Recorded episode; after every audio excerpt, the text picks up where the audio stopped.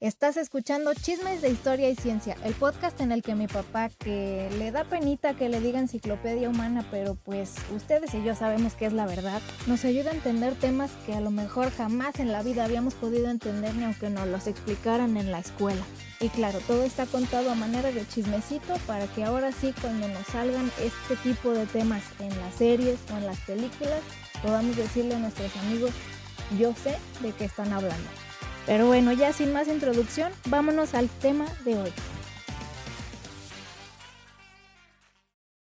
¿Qué onda? ¿Qué onda? Bienvenidos y bienvenidas a nuestro episodio número 145 de Chismes de Historia y Ciencia. Yo soy Rubí Navarro y como siempre estoy con mi papá. Fernando Navarro. Hola, princesa. Aquí estoy con mi chiquita. y hoy venimos acompañados de un pequeño Einstein un pequeño Einsteincillo. Ahí les voy a hacer una, un zoom en, el, en YouTube para que se lo pasen a ver. Ah, está bien lindo y lo queremos mucho, especialmente por quien nos lo regaló. Exactamente. Y lo hizo, aparte. No solo lo regaló, sino que... No solo, sino que lo hizo con sus propias manos. Así es. Mi prima, mi prima Dani, bueno, Naomi, eh, ella hizo este funquito de Einstein con puro crochet. Y ven, ven qué tierno le quedó sus ojitos y su pelito. hasta la mirada, hasta la mirada tiene como como tierno. este, ¿no?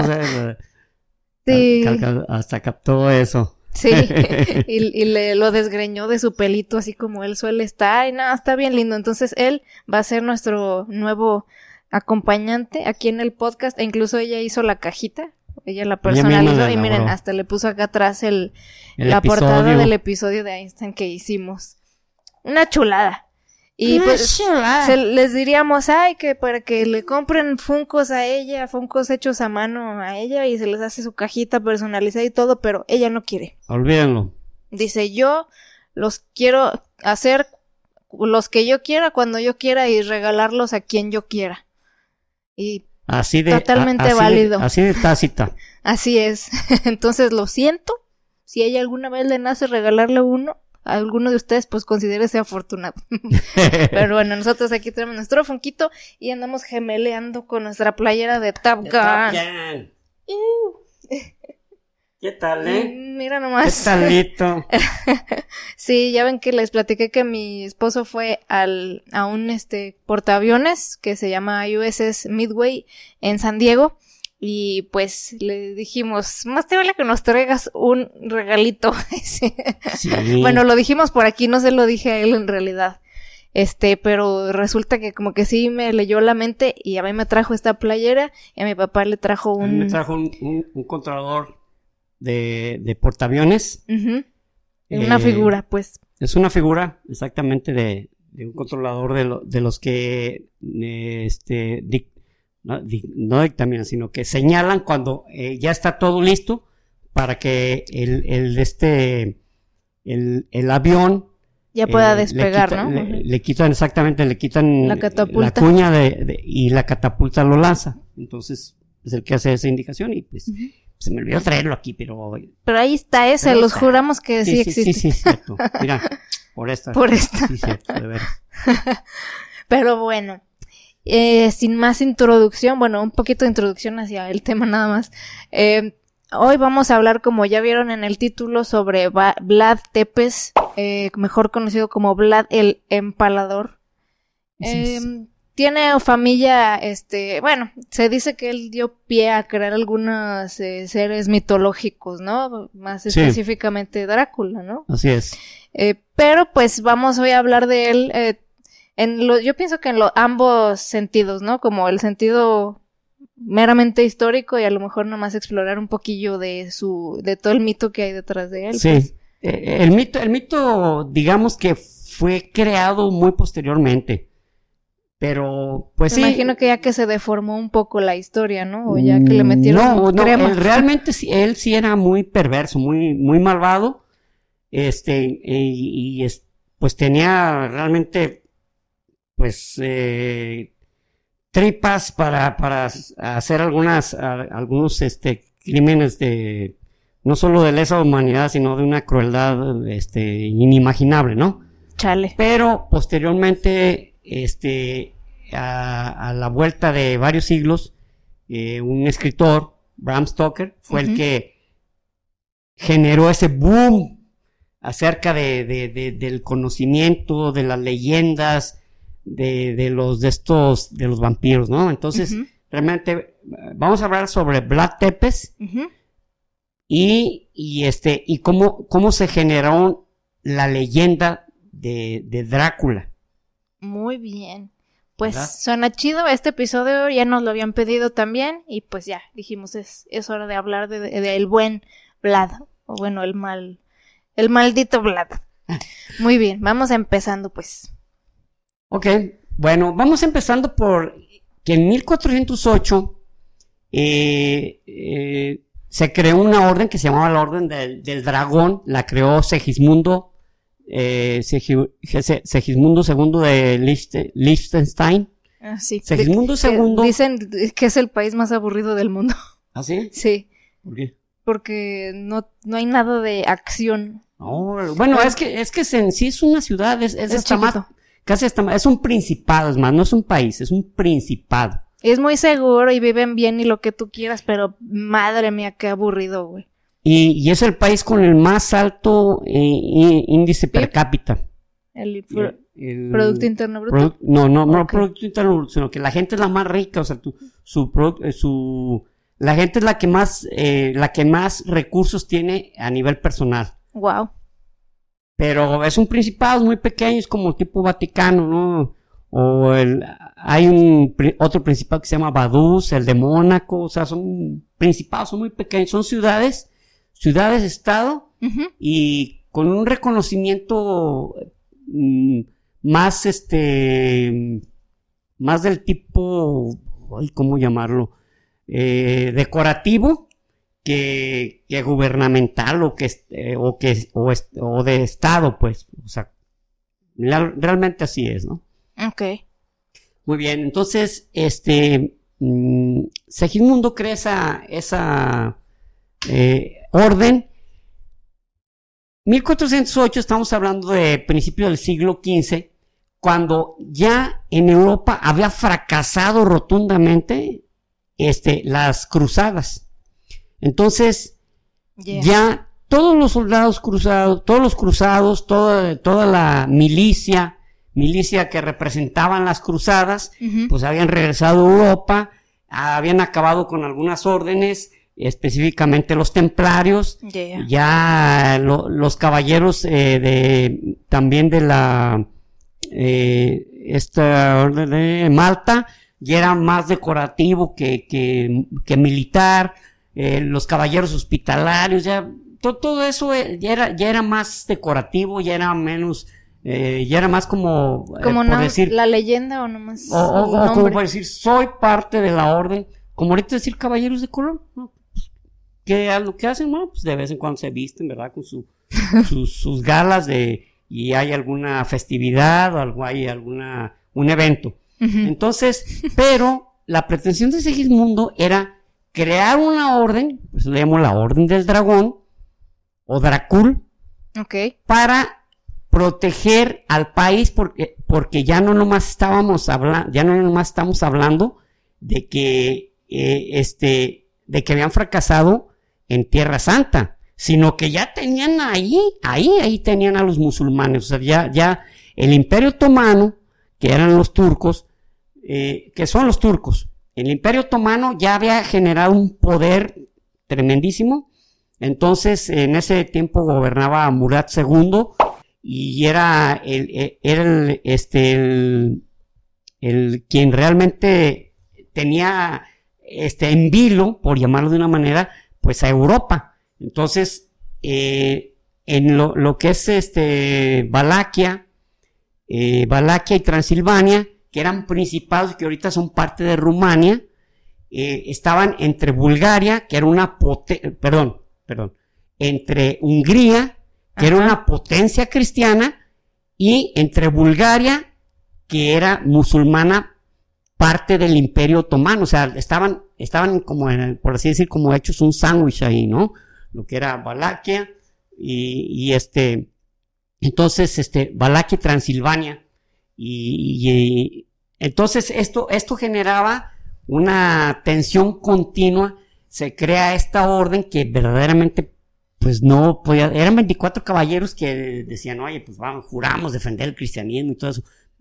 Pero bueno, entre ellos, en, en, el año en 1431, eh, el, el, príncipe de Valaquia, o el, el vaivoda, o sea, el, los, en Valaquia, los príncipes se llamaban vaivodas. Vaivodas. Okay. Y la, eh, la capital de Hungría era Buda. Fue hasta 1835 que se llamó Budapest, porque hay una ciudad eh, a, los lados del río del río Rin, este, no, perdón, no es el río Rin. El Rin es el de Alemania. Exactamente, es el río este, ah, que también es muy, muy, este, bueno. Famoso, Famoso y es de los de mayor flujo en, en Europa. A los dos lados del río, una ciudad, había una ciudad que se llamaba Buda y de otro se llamaba Pest.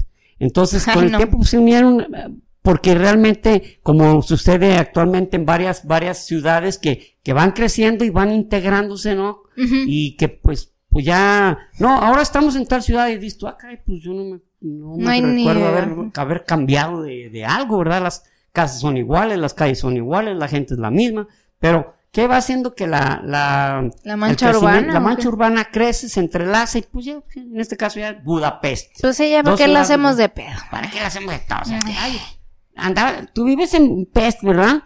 Ay, pues en Buda son bien. No, no, no, ya, somos Budapest, cabrón, ya. Pues sí. Y eso fue hasta el siglo XIX. Ahora en ese tiempo la capital era Buda, la capital de Hungría. Uh ok.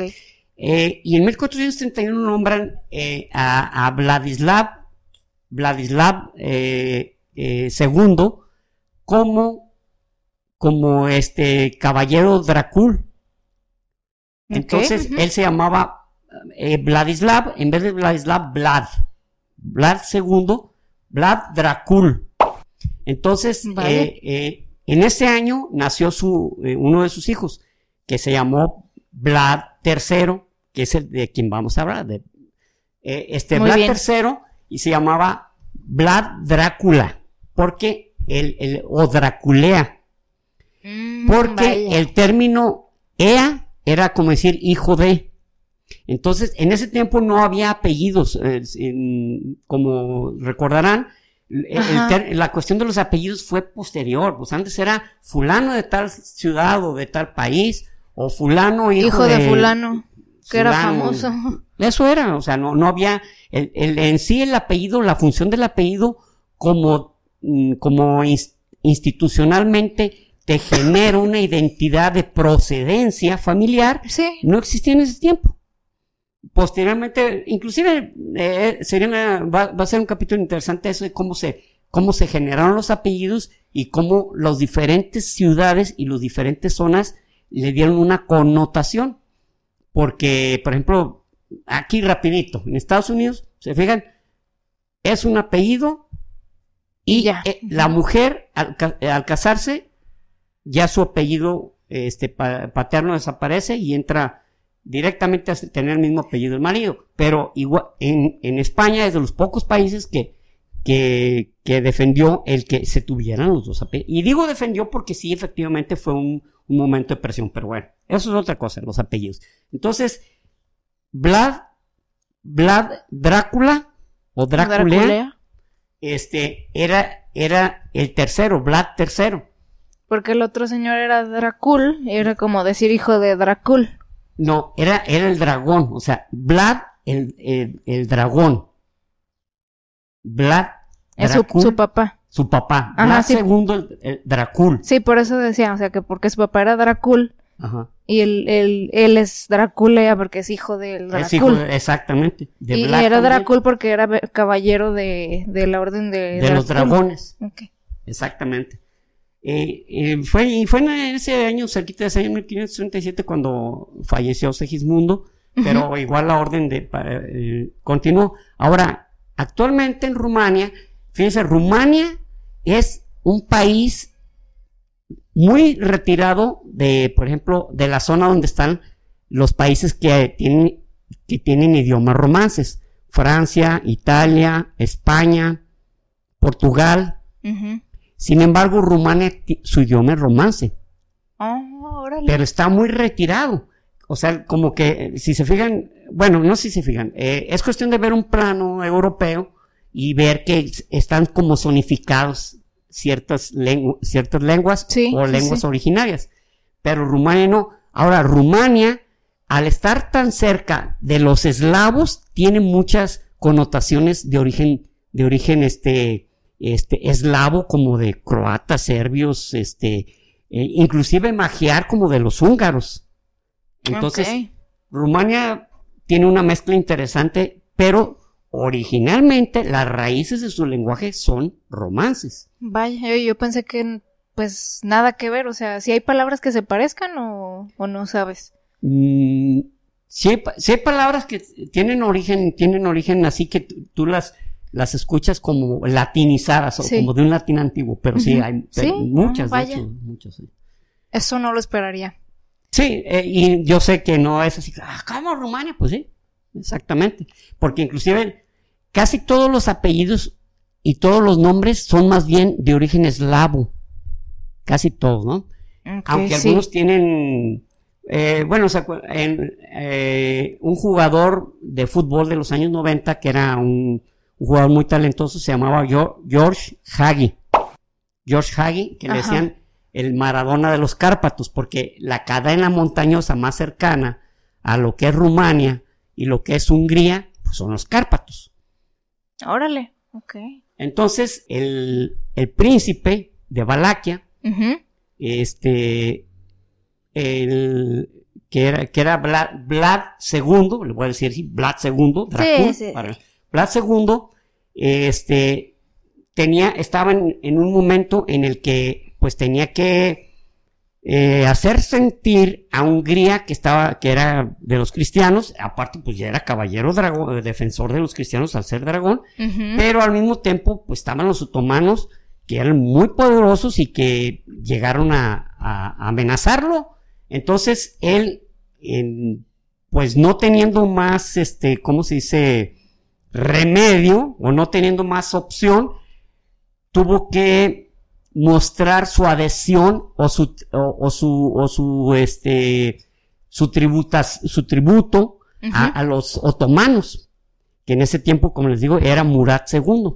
Entonces, pues, cosa que generó mucho enojo, este, en Hungría. En ese tiempo estaba eh, gobernando eh, un, rey que se llamaba Juan Hilladi, Juan Hilladi que ya luego eh, su hijo se apellidaba, bueno, su hijo ya fue más famoso porque duró mucho más tiempo, pues hay, veces que, que duraban unos meses en el poder algunos, pues algunos, este, algunos eh, gobernantes, ¿no? Entonces, eh, Juan Gillay lo, lo, pues, se molesta con él, pero dice, pues yo tengo que, pues tengo que ver por mis intereses, y lo manda a llamar el sultán.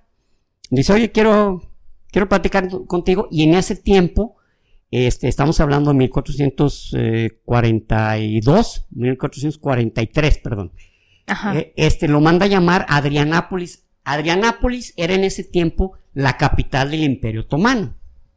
Lo manda a hablar y va con sus dos hijos. Su otro hijo se llamaba Radu, que con el tiempo fue el le llamaban Radu el Hermoso, pues yo creo que pues, era muy carita el güey. Ah, pues ya no confío en ellos, porque el príncipe, ¿sabe qué? Felipe el ah, Hermoso. Felipe el Hermoso. También no estaba muy hermoso el güey. No, pues este Radu, eh, con el tiempo le pusieron así, pero en ese momento él era más chico, o sea, él tenía, él tenía como siete años, o sea, eh, Vlad, Vlad III, eh, era, era mayor, aunque también había otro hijo que se llamaba Vlad y le decían el monje y tenía otro hijo que se llamaba Mirsha. Mirsha era el mayor. Eran cuatro hijos los que tenía, los que tenía eh, Vlad II o Vladis, eh, Vlad, II o Vladislav, como queramos decir, ¿no? Llegan a Adrianápolis y le dice, oye, ¿sabes qué? Yo, eh, este, recuerda que tú me tienes que tributar a mí, ¿no? Sí, estamos de acuerdo y eh, adelante, estamos lo, tratados. Que se, lo que se ofrezca, y estamos, estamos a tus órdenes. Ok. Pues sabes qué, te puedes regresar a tu tierra, pero aquí se quedan tus hijos. Entonces, el sultán Murad II, su idea era, teniendo yo aquí a sus hijos, él me va, él, va a tener que, es como tener, como tener un Sí, sí, pues, secuestrado. o sea, tiene que bajarle de huevillos, Sí, básicamente. es como tener, como tener un secuest- secuestrado. O sea, te portas bien, si no tus hijos pueden morir. Molil. Entonces, este, pues regresa, regresa Vlad eh, II, pues no crean que muy conforme con el, con el tema, pero lo que hizo el, el, el sultán Murad fue crear a estos chavos, pero a la manera otomana. O sea, les enseñó el Islam, les enseñó inclusive el latín, se les enseñó latín, se les enseñó lógica, y luego los genízaros, los genízaros que eran unos soldados de élite, recuerdan que una vez hablamos sobre los, los genízaros, Sí, sí, sí. que, ah, precisamente con la caída de Constantinopla hablábamos de los, de los genízaros. Ah, cierto. Entonces los genízaros eran como un cuerpo de élite que habían sido tomados desde niños a otros países de los cuales tenían que rendirle tributo al imperio otomano. Entonces tomaban esos chavos y los convertían en soldados de élite. Eran los pro- máximos protectores del sultán y al mismo tiempo tenían una preparación más especial, digamos como los como los eh, los grupos de actuales, los grupos de, de asalto o, o los eh, ¿cómo se les llama estos? eh, De élite, ¿no? eh, sí, o, o- sí, o como grupos de élite o, o- o grupo- grupos que tienen una preparación especial, no como Los, los SEALs. Eh, Matcal, los SEALs, el, iba a decir MI6, pero no, es el SAS de los británicos, Sí. porque el MI6 es como Son el Mossad, como- es como ese espionaje más bien. Ajá. O como el F o la CIA. O, exactamente, es como lo hacía. Y los Spetsnaz, por ejemplo, rusos también, Sí. que son, que son este, eh, cuerpo, eh, el- eh, cuerpos de élite de, de altísima preparación. Eso eran los genízaros en ese tiempo. Entonces les enseñaron a estos muchachos, tanto a Vlad como a Radu, todas las técnicas, pero había una diferencia. Radu se estaba acostumbrando al modelo musulmán, sin embargo, Vlad sabía que estaban ahí como prisioneros, eran prisioneros del sultán. Pues claro. Y no, no dejaba de decirle a, a Radu cuando, oye, vete, ¿sabes qué? No olvides que somos prisioneros y somos cristianos. Sí, sí, pues, o sea, no los tendrá literalmente con grilletes y lo que tú quieras, pero pues no están ahí por una razón amigable, pues, Exacto. y no pueden decidir irse tampoco. Cosa que, que, que con el tiempo Radu sí se adaptó, se hizo musulmán, este, y, y se hizo de toda la, eh, de la confianza de, del sultán Murad II, Mm, y, pero sin embargo, eh, Vlad era, hasta cierto punto era como un una piedra en el zapato, era, era grosero, era berrinchudo, no hacía lo que se le mandaba, en muchas ocasiones, claro, no crean que todo el tiempo, porque pues le ponían unos azotes y unos castigos que, Sí, pues que mejor se sometía, ¿no? Pero era, era, era como un potro difícil de domar, ¿no? Él siempre, él siempre ten- tuvo la, la, la vista puesta en que yo no, yo estoy aquí soy Secuestrado, sí. Yo estoy aquí secuestrado. Entonces, eh, llega un momento que la, que, que este, eh, el Juan, Juan de Hungría, eh, le, pues empieza a presionar mucho a Vlad, a Vlad II de que, oye, güey, pues que tú, es que tú eres, tú eres cristiano. Y se genera un ataque contra Moldavia. Moldavia está Mm. pegado también, entre- está entre Bulgaria y Transilvania. Y ponen una, una, un, un gobernante, ellos, como cri- un cristiano, cosa que pues al, al este, al ¿Pueblo? no, arriesgando que el, el sultán matara a los chavos, porque, porque había ayudado a los cristianos húngaros, este Vlad II. Sin embargo, no sucedió así, pero resulta que sí lo asesinan. En su misma tierra, Valaquia, había unos individuos que le decían los boyardos. Los boyardos eran individuos que tenían mucha, mucha riqueza y que entre ellos y algunos, y algunos este, transilvanos pro- mataron, a, mataron a Vlad II.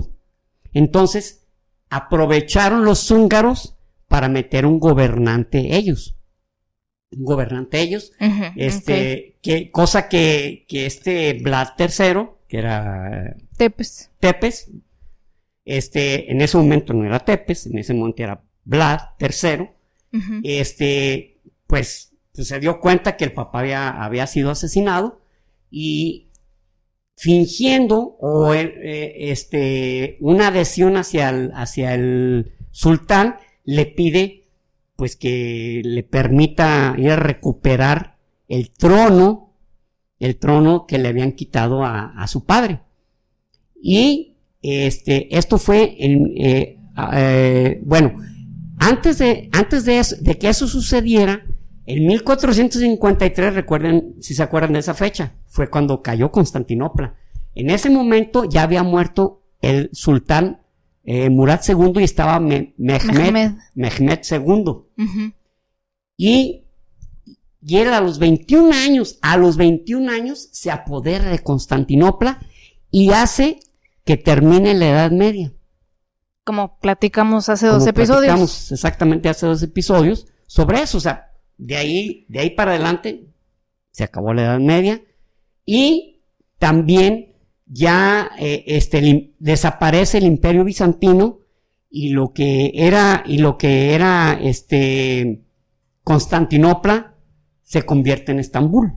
Y ahora ya era la capital del Imperio Otomano, ya Adrianápolis, pues, pues dijeron, pues ahí, te dejamos un rato, ¿no? Porque pues ya te habíamos echado mucho, mucha, mucha carrilla, ¿no? Vamos, vamos a irnos a otra ciudad. Más padre. Oye, más bonita, no, no, no, no, no, no, no es por eso, no es por eso, no, no, Es no. por la ubicación geográfica, es ubicación, conveniente. no, que nos conviene un chingo. ah, entonces está bien. No, pues que les vaya bien. Bueno, nos vemos. Pero si van a regresar, sí, sí, sí, sí, sí, sí. Ya, ¿cómo voy a ¿Cómo olvidar aquí este? No, no, si aquí no la pasamos a toda madre. Nomás por cuestiones administrativas y Ya ves la burocracia. Ya ven cómo es este jale, man. Un enfado, pero bueno. Bueno, Nos vemos, ¿eh? Hasta nunca. y entonces, en 1456, este, Mehmed le, le- le permite a, a Vlad III eh, rec- eh, recuperar prácticamente el trono. No, no prácticamente, eh, es como, es una palabrita que yo utilizo mucho prácticamente. Re- recupera el trono y se, y se convierte en el eh, eh, vaivoda del, del este, voivoda del, de, de esta, Transilvania. no, no de Transilvania, sino de, ay, a- acabamos de, acabamos de decirlo de la, de este, la, Dame mm, pistas. Dame pistas. Ah, Sí, es, es Transilvania y esta Valaquia, de Valaquia, Val- Valaco, Ah, de Valaquia. De hecho, bueno, no sé, eh, no había, ah, ya, Balak, eh, ¿no te suele, no te suena ese nombre? ¿A ti? No. No, ah, es que, bueno, no sabía si era oficial o no, es que se supone que en las películas de El Conjuro, uno de los demonios se llama Balak. Ah, pues Pero no sé si- pues a lo mejor. O sea, a lo quién mejor, sabe, pero no sé. sé si, no sé si es demonio inventado o, o, o de verdad, bueno, perdón, o oficial. Como, Pues la como verdad sería sé, no sé si existe un demonio que se llama así, pero Sepa, ahí nos platican los que Bueno. sepan. lle- lle- llega a la, a la capital que se llama se llama Targoviste, o sea, Targoviste todavía ex- existe, pero ya ahorita ya ahorita integrado Valaquia y Transilvania, este ya como Rumania, ya la capital es Bucarest. De hecho, Bucarest es- existía como ciudad, pero fue precisamente Vlad III el que la, el que la levantó. Aunque no de momento la hizo su capital, la capital fue, eh, fue hecha, fue convertida en capital después, pero él fue el que la hizo crecer mucho. Eh, entonces, eh, de- depone a quien está en ese momento en, el- en el, en el trono, y sabiendo que, que había, su padre había sido asesinado a- eh, por una, pues, eh, con- eh, Una revuelta o... no revuelta, sino, ¿cómo se llama? Un complot, pues, había sido una, había sido algo organizado para, para asesinarlo. Entonces, en una noche de Pascua, manda a hablarle a 200 eh, boyardos que eran, eh, que, él, eh, que él estaba seguro y que le habían dicho que habían participado en la, en la, ¿En el complot? en, en ese complot para matar a, a su padre. Y los invita a una cena con todo y su familia. Dice que se vayan con sus mejores galas porque va a este a pues a hacer una una buena cena y que pues, hagan de cuenta que como diciendo ya lo pasado pasado no me interesa. Eso eso les hizo creer. Sí, de hecho él inventó esa canción. Exactamente. Ah, ¿sí te había dicho? ¿No? Ah. Yo, yo lo investigué. Ah, ok, ok. Exactamente. José José fue, esa canción la cantó porque, pues de ahí la, la sacó Vlad. El Vlad. Ya para que vean que no traigo ningún. Ni un pedo. Ni un pedo Por atorado. mí no hay Pepe. Entonces, eh, en la cena, bueno, eh, obviamente la cena no concluye muy bien porque toma prisioneros a los más viejos, los toma prisioneros y los empala. Ay, por eso no terminó bien. Uy, qué pesimistas. Bueno, ahora, y a los más jóvenes, o sea, a, las, a los hombres y mujeres más viejos, los empala, y a los, a los más jóvenes, con sus mejores galas, los manda, los, los manda como esclavos a construir un, un castillo. Órale. Y varios murieron, este, por el, pues no, no, eran chavos acostumbrados a ese trabajo, eh, murieron con el tiempo porque prácticamente estaban esclavizados y sometidos a horas de trabajo muy agresivas Me imagino que y no les daban. andrajosos. No les daban de comer bien ni nada. Me. No, y, y andrajosos, o sea, él lo que quería era, mira, traes una ropa muy lujosa, pero ahí vas a quedar convertido en un mendigo. Entonces, este, y a los que empala, les voy a decir en qué consistía el empalamiento. El empalamiento es un, eh, precisamente un palo grande como un, aquí es- les decimos postes, postes a los palos, unos palos que se, como de tronco, así completitos, nomás que con la diferencia eh, eh, el, empala- el empalamiento fue una muerte que, que, que ya desde el códice de 1850, el de códice Hammurabi, ya estaba descrito. Y los persas también lo utilizaban y también lo llegaron a utilizar los romanos. Ah, No se sabe, eh, los romanos, bueno, eh, eso se supo por, por Séneca. Séneca era hispano, pero era un cónsul y él describió de un, a un grupo de, pues digamos, de enemigos de Roma que fueron empalados y consistía en lo siguiente. La persona totalmente desnuda, la abrían de piernas, claro, lo estaban sosteniendo para eso y colocaban ese palo a través de su ano, jalando las piernas con caballos o personas hasta que quedaba ensartado. Y luego de eso enderezaban el poste o palo y según la jerarquía de la persona empalada era el tamaño de- del, del poste. O sea, mientras más alto era porque tenías o más riqueza o Mm. tenías mayor rango dentro de tu reino, etcétera. Entonces, lo que digamos innovó de manera perversa este Vlad Vlad este Vlad III fue que dejó las no las dejó muy puntiagudas sino que dejó las puntas un tanto romas Ah, para que la penetración fuera más lenta más lenta. Entonces iba entrando iba entrando hasta que les pasaba por el cuello o en- por el pecho y dicen que algunos duraban hasta hasta dos semanas en terminar totalmente atravesados. ¿Neta? Cosa, sí, lo- yo lo leí así, sin embargo, creo que no puede ser. Yo pienso que a los tres días máximo ya fue, tan solo en tres días, sin tomar agua, puedes morir por deshidratación. Pues claro. no- Entonces, no, podías durar hasta 15 días empalado y, o sea, sí, sí, si no es una puñalada. o sea, exactamente. Entonces, yo supongo que los días que duren, es más, que hubieran durado horas, pues sí, bro. es una muerte horrible. Entonces los dejó empalados y se puso a cenar, o sea, cenaba y decían que, que, que con sangre en los empalados y que ahí remojaba su pan. Eso puede, puede ser que sí, puede ser que no, pero a lo mejor era también una manera de decir, miren, para que vean que no tengo ni escrúpulos para eso. Entonces, a partir de ahí ya no fue, ya no fue Vlad III, fue Vlad Tepes, Vlad el empalador. Y ya, ya no fue tampoco mm, Vlad Drácula. O sea, ya lo de Drácula se lo quitaron. Vlad Drácula, eh, Vlad III Drácula. No, Vlad Tepes, Vlad el empalador. Ahí se le quedó. Entonces, este, eh, ya el, eh, empezó con los boyardos y los sajones. Los sajones en Transilvania eran un grupo de alemanes que se habían hecho eh, habían generado mucho movimiento económico en, Transilvania. Y entonces, pero lo que empezó a hacer eh, Vlad Tepes era que si la mercancía que pasara, perdón, lo bueno que no se quebró. La mercancía que pasaba empezó él a, a, hacer algunos cambios. Por ejemplo, mucha gente que no era de, que era de escasos recursos, o que no tenían ni muchos conocimientos, les empezó a dar funciones públicas, cosa que pues, eh, eh, toda la vida ha sido criticado eso durante todas las épocas del mundo, inclusive en la actual y todo, ¿no? De que no puedes meter a cualquier persona como funcionario porque tiene que tener ciertos conocimientos. Ay, ¿a poco hay funcionarios públicos sin conocimientos? Híjole, perdón, no quería que supieras, pero sí, sí los hay. Híjole. Discúlpame. Ay, toda mi fe en el gobierno. No, ay, perdón, no, quería que supieras. Y menos de esta manera tan fea.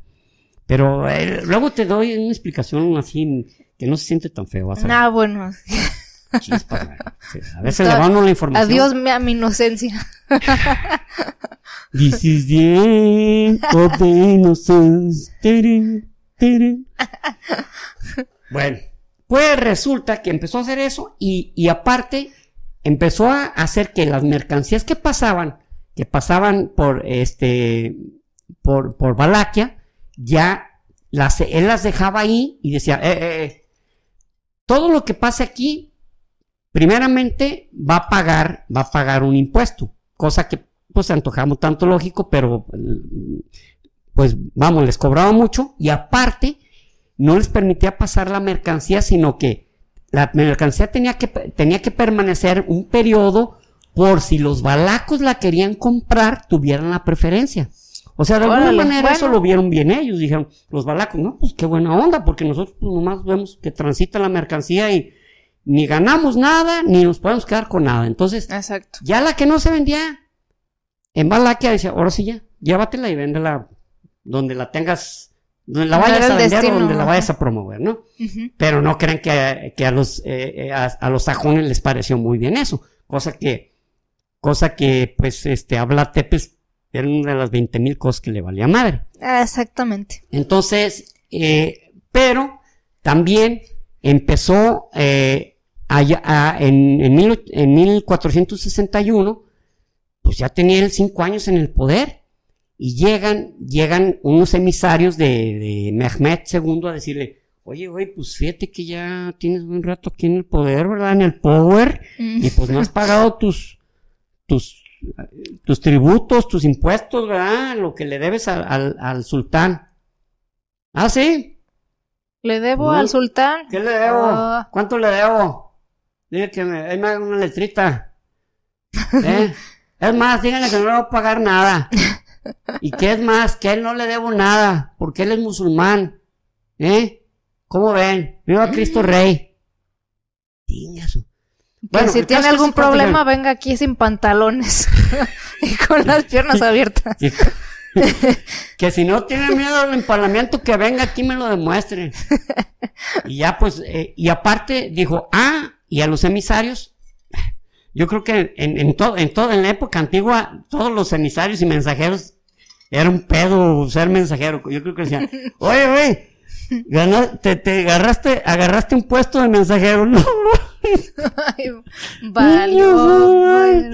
No, no, en, la, en la época que quieran, pues no, hasta el biche, este, en la, en la película esta de 300, hasta, hasta escupir le aventó el, el rey este, Leónidas. Sí. This is ¡Esparta! Y lo aventó hasta un escupidón y lo aventó al pozo, cabrón. O sea, ya no ver. Oye, ¿sabes qué? Ve a hablar otra vez con Leonidas. No, ve, manda otro, man. Güey, hasta, me, hasta nos escupe, nos avienta un pozo. No, no, no. Yo no, yo no hablo con él. Muy mal educado. Ya pues sé. acá, acá los mensajeros dijo, y quítense sus turbantes. ok. ¿Qué?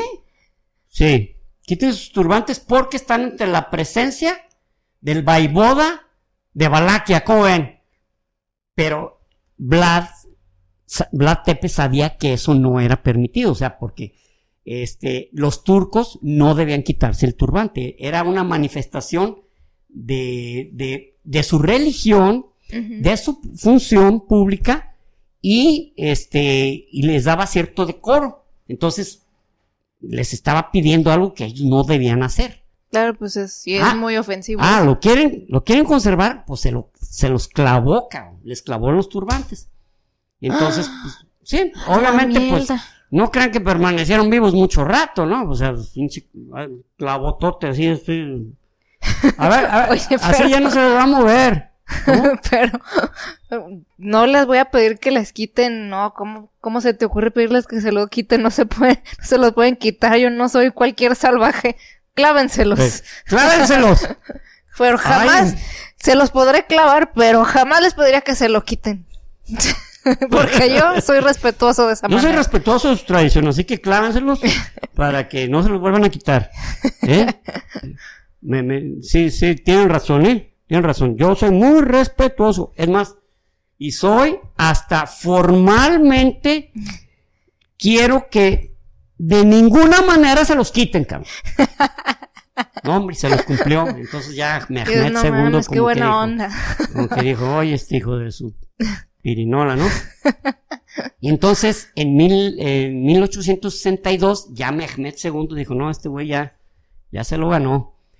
Y se, se había, ya se había declarado abiertamente enemigo de- del sultán. Ya dijo, no, pues yo soy cristiano, ¿no? Claro. Y en ese tiempo estaba, este, ya había muerto eh, Juan y estaba eh, este Matías Corvino como rey de Hungría. Y Matías Corvino no crean que, o sea, le dijo Vlad, Vlad Tepes, oye, ¿sabes qué? Pues cómo ves, no le ponemos roñoso al sultán para que vea que no le tenemos miedo. Ah, sí. Eh, sí, sa- sa- sa- ¿sabes qué? Se me hace bien, ¿no? Nomás eh, ve, ve y habla con él. Ah, sí, ¿cómo que? no, chilililili. Entonces, eh, empieza, eh, empieza una, eh, como, como no lo quisieron apoyar, entonces, lo que hizo este Vlad Tepes hizo una generó un ataque contra un, un- húngaros, eh, bueno, húngaros que están cercanos a Transilvania, boyardos, sajones y otro y otros este eh, pues que él que consideraba sus enemigos, pero hizo una hizo una matanza horrible, empaló a 30 mil personas. 30 mil personas. ¿Cómo chingados O sea, haces eso? No mames. O sea, era, era como una demostración de que miren, cabrón, yo aquí hago lo que quieran y témanme porque soy muy cabrón. Me, imagino a los güeyes empalando así como, de, güey, No. no, no sería suficiente con 10, ¿no crees que con 10 ya empiezan señor Vlad, yo creo que con, con 20 ya van a tener miedo, ¿no? Díganle, o sea, Cada uno. o sea, terrible, ¿no? O sea, imagínense esa imagen tan dantesca, ¿no? De, de miles de empalados, o sea, horrible. No, mames. Horrible. Y, y este. Y para, para eso, él, él empieza, eh, ataca, ataca al, sultán, pero él sabía que él tenía como treinta y tantos mil soldados. Él sabía, y el, y el sultán, en unas, eh, eh, en unas, mm, en una información leí yo que eran 150 mil soldados, pero hay otros que hablan de 90 mil. Yo creo que 90 mil es la más acertada.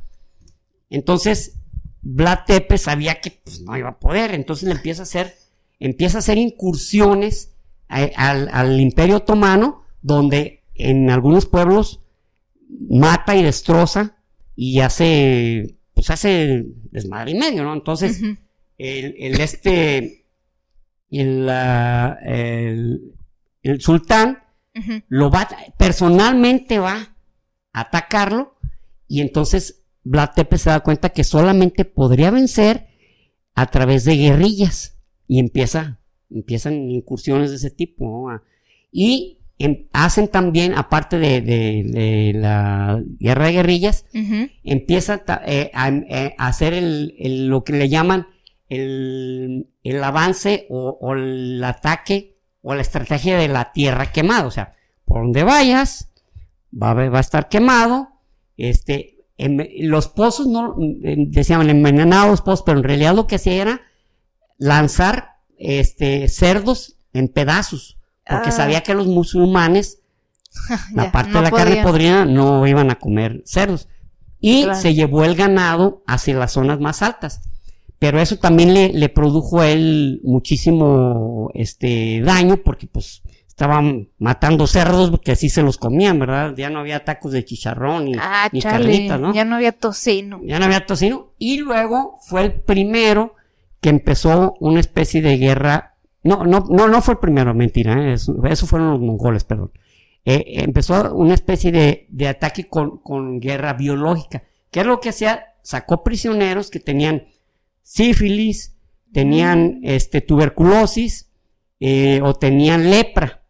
Pues en ese tiempo mm, no había otras enfermedades más, más fuertes que esas y las los empezó a vestir como, como, este, como otomanos y los, o, mu- o musulmanes y que se y los metía dentro del ejército, pero eh, por lo que dicen las crónicas, no, no hubo, ¿cómo se dice? No provocó gran... No hizo la diferencia, No, pues. hizo, no hizo la diferencia, no hubo, ay, fíjate que se creó una epidemia de lepra, no, o de tuberculosis, no, no, no, o sea, se entraban y salían. Vaya. Llegó un momento que ya el 17 de junio de 1862, este, ya eh, el mismo eh, Vlad, eh, con un grupo de soldados, dice, ¿saben qué? Los vamos a atacar por la noche, los vamos a incendiar, y como yo conozco las costumbres, el idioma y algunas, este, llamémosle, pues sí, tradiciones, yo sé cómo incursionar, yo mismo voy a matar al sultán, voy a ir a su tienda y lo voy a matar. Entonces, en esa noche del 17 de junio, pues incursionan, pero no dan con la tienda, aparte estaba muy protegido por los genízaros, pero sí provocan un gran incendio y sí, y sí provocan muchas muertes. Y ya, entonces, para ese momento el, el- el sultán dijo, no, ya, ya estuvo, cabrón. Vámonos tras él hasta donde lo tomamos, hasta donde lo podamos agarrar. Y entonces se dio cuenta Vlad Tepes que ya no tenía recursos, o sea, ni, ni militares, ni, ni, alimentos, ni armas, o sea, tenía muy poco con qué confrontar al, al este, al sultán y huye. Huye hacia los Cárpatos porque en esa altura dijo, aquí yo sé que no viene. Entonces, y, y ya el sultán mismo, pero antes lo que hizo eh, este, este Vlad Tepes fue tomar prisioneros, este, tanto a musulmanes, otomanos y algunos que, que favorecían a de mol- moldavos que, que habían sido parte del ejército de- del, sultán o moldavos que él y búlgaros que él sabía que estaban a favor del, del sultán. ¿Y qué hace? Los empala. Y, y mata y, y hace una matanza de 23.844, me sé la cifra exacta, no por, sino porque él mismo le mandó a Matías Corvino la relación de los que había matado. Ah, es que mira, esto me eché. Órale, qué detallazo. Vamos, qué detalle, mano, qué buena onda. No, pues sí. Tú échale, cabrón, porque este, nosotros acá estamos eh, esperando que venga el sultán y nosotros le vamos a partirla. Ah, está bien. Sí, sí, Pues sí. está no. bien, pero este los empaló con el objeto de, de, de que, de demostrarle, de hacerle ver al rey, digo, perdón, al sultán, que pues, que era un verdadero monstruo. ¿verdad? O sea, que le, té- témeme, ¿no? Sí, básicamente. Entonces, ya lo que el sultán hizo es ir directamente a la, a la capital de Valaquia, pero al llegar precisamente se encuentra con eso que le llaman el bosque de los empalados. Y jamás en su vida el sultán había visto una imagen de ese tipo. O sea, a pesar de que él mismo participó en la caída de Constantinopla y habían participado en quién sabe cuántas batallas, imagínense todo lo que no, lo que había visto. Sí, exacto. Pero eso realmente le bajó los, las baterías gruesas. O sea, dijo, no. Sí, pues uno, uno pensaría que sí se agüitaría tantito después de eso. No, dijo, no, no mames, cabrón, este güey no tiene, no tiene mamaca. Entonces, se, se dice, ¿saben qué? Esto está muy cansado, este güey ya huyó, vámonos, se regresan, se, regresan a Estambul. O sea, eh, no lo, se puede decir que lo derrotaron porque ya no podía atacarlos. O sea, es como decir, pues está en el suelo, aunque no lo lleve prisionero, aunque no eh, le, lo amarre o lo que sea, pero pues ya no puede hacer nada, está en el suelo, está vencido, pues. Pues sí. Y se retira el sultán, y entonces, este, Vlad, eh, eh, Vlad, Vlad Tepes va con este Corvino, Matías Corvino, y le dice, oye, ayúdame, cabrón, manches, este, porque pues, mira, ya, ya me quedé sin, sin este, sin ejército, sin... Y Matías Corvino, sabiendo que lo tenía ahí, lo agarra prisionero y le, y le avisa al sultán, oye, ¿sabes qué? Es que en ese tiempo así era el juego, Pues cabrón. sí, sí, sí. Tenías que estar de, del lado del que podía, de que tenía el mero poder, cabrón. Entonces, ah, aquí lo tengo, ya lo agarré, ¿eh? Ah, para que veas aquí, todo bien. Ay, cabrón. Mm, No, pues. Y lo tuvo, lo tuvo, pero, para esto, es, el, el Papa Pío II le dijo, oye, güey, ¿de parte quién estás? ¿Cómo que agarraste prisionero a este cuate que, que era el único que le estaba topando a los, a los, Los otomanos. Y entonces Ah, escribe tres cartas, tres cartas en latín, que realmente es, eh, mm, Vlad Tepes sí era mucho más culto y sabía bien latín y eso lo sabían ellos y aparte tenía buena ortografía y ellos sabían que odiaba al, al, al sultán, que lo detestaba pero así muy cordialmente. y, le- y dice, mire, vean estas cartas que, que se escribió con el sultán. Su majestad, yo lo quiero un chingo, yo lo voy a defender y arriba, arriba, arriba Mahoma. Y, y, y mire, si algo se le ofrece, aquí estamos, ¿eh? Si necesita que le laven la ropa o le, le peinen los caballos, nosotros aquí estamos para servirle, ¿eh? Mire, mire, mire. Es, es un, él mismo está diciendo que quiere ser súbdito del- es una sultán. prueba fehaciente. Es una prueba, es- por eso lo tengo prisionero. Porque me di cuenta de la traición. Ah, Ah, dice, dice el vale. el papá, ah, qué muchacho tan traidor. Hijo de tu chingada madre, tan mentiroso, güey. No, bueno para mentir, eh. Bueno para mentir, qué bárbaro, ¿no? Ah, qué caray. No, pues, ¿sabes qué? Sácalo de prisión, cabrón. No mames. Y sí lo sacó, pero lo mantuvo ahí en la corte. O sea, lo sacó a los cuatro años, pero lo mantuvo 12 años en- ahí en la corte. Ay, de hecho, a los cuatro años lo saca, pero para casarlo con una hermana. Yo creo que debe haber estado bien madreada la muchacha. Y na- no salía. No salía ni en una rifa. Entonces, aquí está tu nueva, tu nueva esposa, tu nueva novia, tú con ella te vas a casar. Pues venga de ahí, pues madre. Ay, ya, pues, pues se casó con la hermana de Matías Corvino, pues qué chingados. Órale, o Se sea, le pero, estaba regalando gratis y todo, o sea, no. pero la odiaba o qué? ¿Cómo la casas con un güey que le Yo creo que sí mete lo odiaba, por el yo a la que sí gente? lo odiaba porque pues se la da un tipo que pues ya, ya había, inclusive los mismos húngaros y, y, este, y moldavos se habían encargado de difundir lo cruelísimo, lo, lo, lo terrible que era este individuo, ¿no? Pues sí. Eh, y, ya este, y, y- y contando las historias de, de empalamiento que, pues, no, decían, este cabrón no, no tiene, pues no tiene perdón de Dios, ¿verdad? Pues sí, sí, sí da tantito de qué hablar eso. Sí, sí tenía. Entonces, eh, lo, lo, lo vuelve a soltar, eh, ya Matías Corvino, pero con la condición de que lo ayude. O sea, le, le dice, te voy a dar, te voy a soltar, y le, y le da, pues un ejército, digamos, no gran cosa. Dice, ¿sabes qué? Ayúdame en Bosnia. Porque en Bosnia acababan de entrar los otomanos. No, no, no acaban de entrar. Habían entrado y era pues ya parte de Europa, ya, ya lo tenían más cerquita. O sea, Ay, güey. entonces dijo, no, pues ayúdame con... Y sí, se va y, y- y, pues hace, hace una matanza. Y pues, ¿qué cree que luego hace con algunos de los que, de los que agarró prisioneros? Adivina, adivina, te doy ocho oportunidades. Los... Les hace calzón chino. No. Mm, les pone un calzón de castidad. No.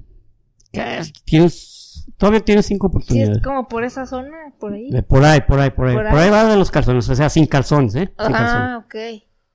No, pues me rindo, la verdad. Sí, pues los empaloman sin calzones. no sí. mames. sí, sí, sí, es una matanza, ¿no?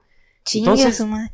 Regresa, regresa eh, a Targoviste, a la capital, y entonces ya, este, eso, eso era en, en 1800, eh, se- 1800, ah, 1800, perdón, 1476, este, eh, ya se vuelve, vuelve a ser otra vez el, el vaivoda de, de, de este- Mol- no, no, de, de, Ba- Valaquia. de Valaquia, pero ya el, el- el sultán dijo, no, este ya estuvo, cabrón. Y, y lo, y manda, ya esta vez no fue el, no fue el, el, el, el sultán, yo creo que dijo, no, me voy a sacar otro chica.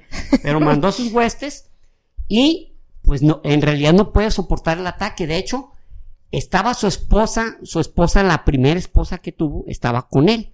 Mm. Y en el castillo de, eh, es un castillo que está actualmente, pero está ya muy destruido. De hecho, hay un, un castillo que se llama el Castillo de Van, que está en Hungría y que la gente, por alguna razón, empezó a hacer turístico, que era el castillo de, de Drácula. Y como que el mismo gobierno húngaro dijo, sí, diles que sí. diles que sí". Bueno, pero, pero no es, y está muy bonito. Y el castillo Órale. este de Puen... Déjenme ver cómo se llama. Pue- Puenari. Ah. El castillo de Puenari Y existe. este otro que es que está, que si les dicen así como, sí, sí, sí, me imagino que está muy gótico, No, no, así no, pues. está muy bonito, muy bonito. Es go- sí, bueno, gótico, o sea, más bien medieval, más bien. Ok. Y, y este está muy bien decorado y todo. Y, este, Y pues, wow. Como, como lo hace Big Mama. Este, pero pues. eh, ¡Ay, no es cierto! ¡Acá está! Eh, güey, pues, está, está más bonito acá, hombre. Y sí, porque. Tú vas de cuenta que, que sí, ya. Porque este otro, el de Puenari, Ujú.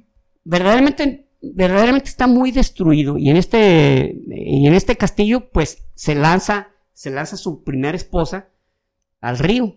Ay, porque entra- están entrando los, los este, musulmanes y no, y no, y no, y no dejó, este, ¿cómo se dice? No dejó que la capturaran, pero tampoco logran, logran, este, capturar a, a, a Vlad, a Vlad Tepes. Y Vlad Tepes, ya en otra ocasión, este, eh, el, habiéndose, cuando, cuando estaba, cuando lo había tomado prisionero, este, Matías, el de Hungría, el rey de Hungría, el, el mismo sultán pone de príncipe a, a, a Radu, Radu el Hermoso, Ah, que en ok. 14- 1475 murió, se cree que de sífilis. En ese tiempo la sífilis era algo, una enfermedad, pues muy, aparte de agresiva, pues no había antibióticos, no había, y, y de hecho, en los siglos XVI, XVII, ya ven las, las pelucotas que se ponían y, cómo andaban en, por ejemplo, en París y en algunos, este, muy, Muy maquillados, blancotes. e- era por los, por como, como los tenía la sífilis de maltratados con sus, con llagas y el cabello se les caía y todo. Luego, esto provocaba, por ejemplo, eh, mm, Iván, Iván IV el Terrible sufría de sífilis y les daban unas medicinas que, que contenían mercurio. Ah, sí, sí, sí, sí. Pero eso lo tenía bien loco, cabrón. O sea, pero eh, era algo que funcionaba. O sea, les quitaba cuando menos ciertas molestias y cierto dolor. Hasta también a Enrique VIII le daban mercurio, ¿no? Por Así la es. sífilis. Así es. O sea, pues era el remedio que se sabía que funcionaba, ¿no? ¿Salía peor el remedio? Sí, pero no les dolía tanto. Entonces, este, eh, llega, eh, llega a, colocarse a, este Vlad, Tepes, pero ya en esta ocasión, ya los, los, eh, los musulmanes, pues están muy cerca de Bulgaria y en un ataque que, donde él ayudó a Esteban III, que era su primo y que era el rey de Moldavia, eh, ataca Vlad Tepes, pero ahí muere en la batalla, o sea, en una emboscada, lo matan. Y eso, y, pues ahí acabó su vida. Esto se cree que fue como, bueno, se cree porque no se tiene la certeza. Fue en 1476, pero no se sabe si en diciembre de, del- de 1475 o antes, poquito antes del 10 de enero de 1476. Pero lo que sí, lo que, lo que sí se tiene certeza es que lo descuartizaron y metieron su cabeza en miel para que no se descompusiera, Conservarla, ajá. igual como, como hicieron con este, tra- el de la batalla de Trafalgar, este Horacio Nelson. Nelson, que lo metieron en un barril de De whisky, para que llegara a Inglaterra sin descomponerse acá. La cabeza de Vlad Tepes lo meten en miel, entonces llegó hasta Estambul y el, el de este, el sultán lo hizo, lo, lo colocó en una pica, en un, en un, en un palo donde estaba la cabeza ahí ensartada y duró hasta que quedó el, el, puro, Puro cráneo, pero era para mostrar que era, era como para decir, miren, el temor que infundía este tipo, aquí está, miren, aquí está su cabeza. El empalador El salió empalador empalado. salió empalado. O sea, para demostrar que su poder era más grande y que su, y que, y que el terror que provocaba el solo nombre de Vlad Tepes ya no servía de nada. Ahí estaba empalado. Entonces, eh, eh, eh, quien llega a, por así decir, a reclamar el poder fue un- su hermano, eh, su hermano Vlad, eh, Vlad cuarto, eh, Vlad este, cuarto, y, y él duró como unos 10, eh, 12, 10, 14 años, perdón. Y luego ya Radu, Radu cuarto, Radu tercero, ya fue el que se quedó. Entonces, la, la dinastía de los, eh, de los Drácula, de los Drácula, este, llegó como hasta 1508. Entonces, ahora, ¿qué pasó en, en el siglo XIX? En el siglo XIX había un escritor irlandés que se llamaba Bram- Abraham Stoker, pero le decían Bram, era como, un diminutivo, ¿no? Bram Stoker. Y en 1800, eh, él, él en 1800, eh, en, en- en 1895 escribió una novela que se llama, que inicialmente se llamaba El No Muerto, pero la editora le dijo, no, ponle otro nombre. No, pues, pero como él se basó en, en- en el, el Drácula, Drácula que, que- que quería decir eso, el dragón, pero a, eh, a partir del siglo XVI, Draco significaba demonio Ah, significa eh, demonio en rumano. Entonces, a- a- inclusive a la fecha, entonces también le decían el hijo del diablo, pero porque había esa confusión porque ya había pasado el tiempo y no se sabía que venía por la orden del dragón. Órale, órale. Entonces, Ah. Bram Stoker se basó en dos libros. Uno era el de William Wilkerson, que, se, que escribió en 1820 y que se llamaba Historias de los príncipes de Transilvania y Valaquia. Y otro libro que escribió una mujer que se llamaba Emily. Bueno, ahor- ahorita me acuerdo el apellido, si no, ahorita lo busco. Este- esta mujer escribió un, un- un- bueno, no era un libro, era un, eh, tipo, pues un opúsculo o, o un artículo, digamos, de una revista o de un periódico Ajá. que se llamaba Historias y, leyenda- leyendas, historias, leyendas y tradiciones sobre vampiros en Transilvania y Valaquia.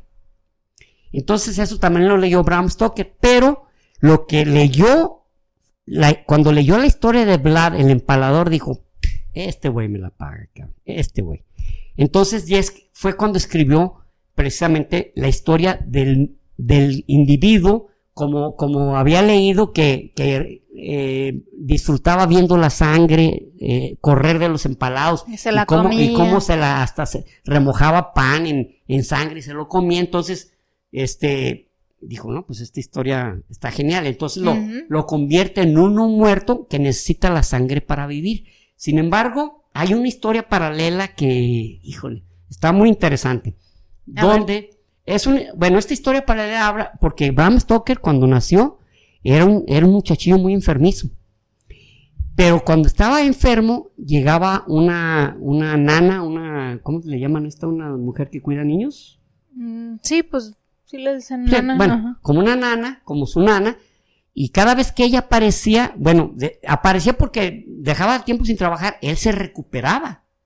Bram Stoker se recuperaba. Ah, inclusive llegó un momento en que él ya era un muchachillo muy sano, inclusive robusto, atlético y muy inteligente en la escuela, cuando era, pues era, y, y fue cuando ella desaparece, ya no volvió. Entonces, Bram Stoker originalmente, cuando es- escribió eh, Drácula, eh, o el no muerto más bien, él habla de que existen esos seres y que él, y que él es testigo de que tenía una, una, una nana que era, que era, que sabía de, que ella era una muerta en vida y que, y su marido era un muerto en vida también, o sea, eran vampiros, vivían de la sangre, y que ella le daba unos remedios que, que él lo ponían muy, muy bien, muy sano. Entonces, pero eso, haga de cuenta que se lo quitan la... No, no, quítale todo eso, quítale todo eso. Eh, tú, y le vas a poner Drácula, cabrón, porque mira, aquí está, aquí donde leemos sobre, pero oye, pero es Drácula, era un título, no, no, así te, Drácula, cabrón. Se oye muy impactante, y sí, sí, es cierto. Sí, sí, suena mamalón. No, muerte, Drácula, ay, güey. Mira su mano, qué miedo, ¿no? Entonces Bram Stoker, este, escribió ya ese libro que tuvo un éxito, pero de aquellos, ¿no? Inclusive, este, tanto Oscar Wilde como Arthur Conan Doyle lo adularon mucho y dijeron, oye, es un, qué, qué genial libro. Y la esposa, la esposa de, de este, de, de Bram Stoker, que no recuerdo ahorita su nombre, ella fue novia de Oscar Wilde. Ah, como cool. ustedes saben, Oscar Wilde era gay. Pero como no estaba permitido ser gay, pues course. tenía una novia que, pues, para que... Era su tapadera. era su tapadera. Pero con el tiempo, pues ya no eran.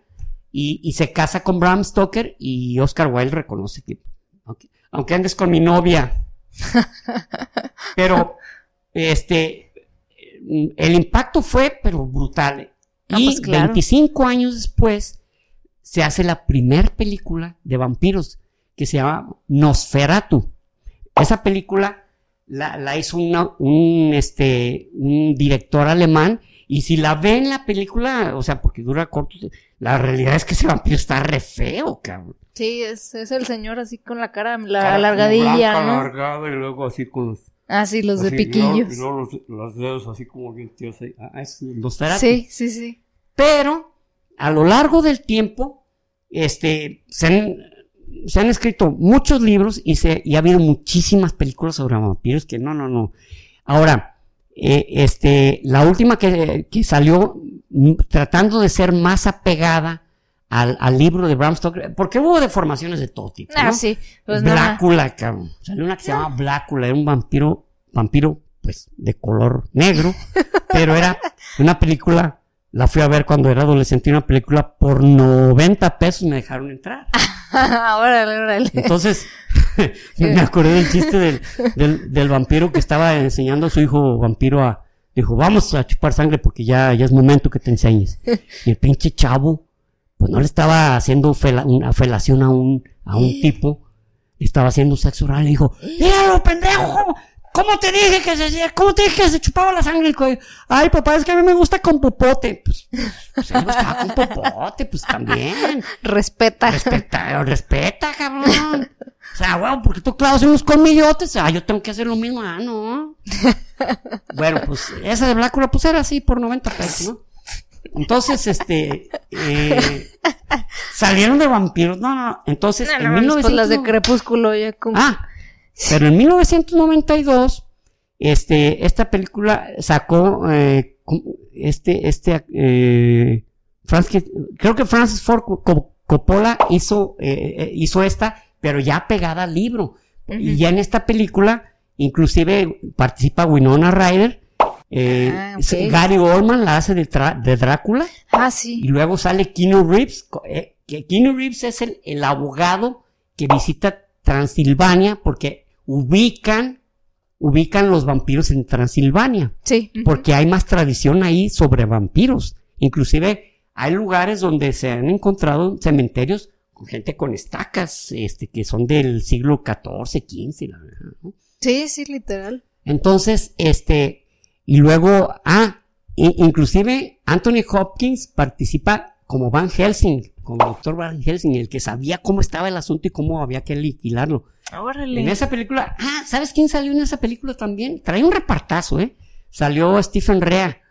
Stephen Rea, eh, eh, esa película fue, eh, eh, salió después en el 95, ¿sabes quién era?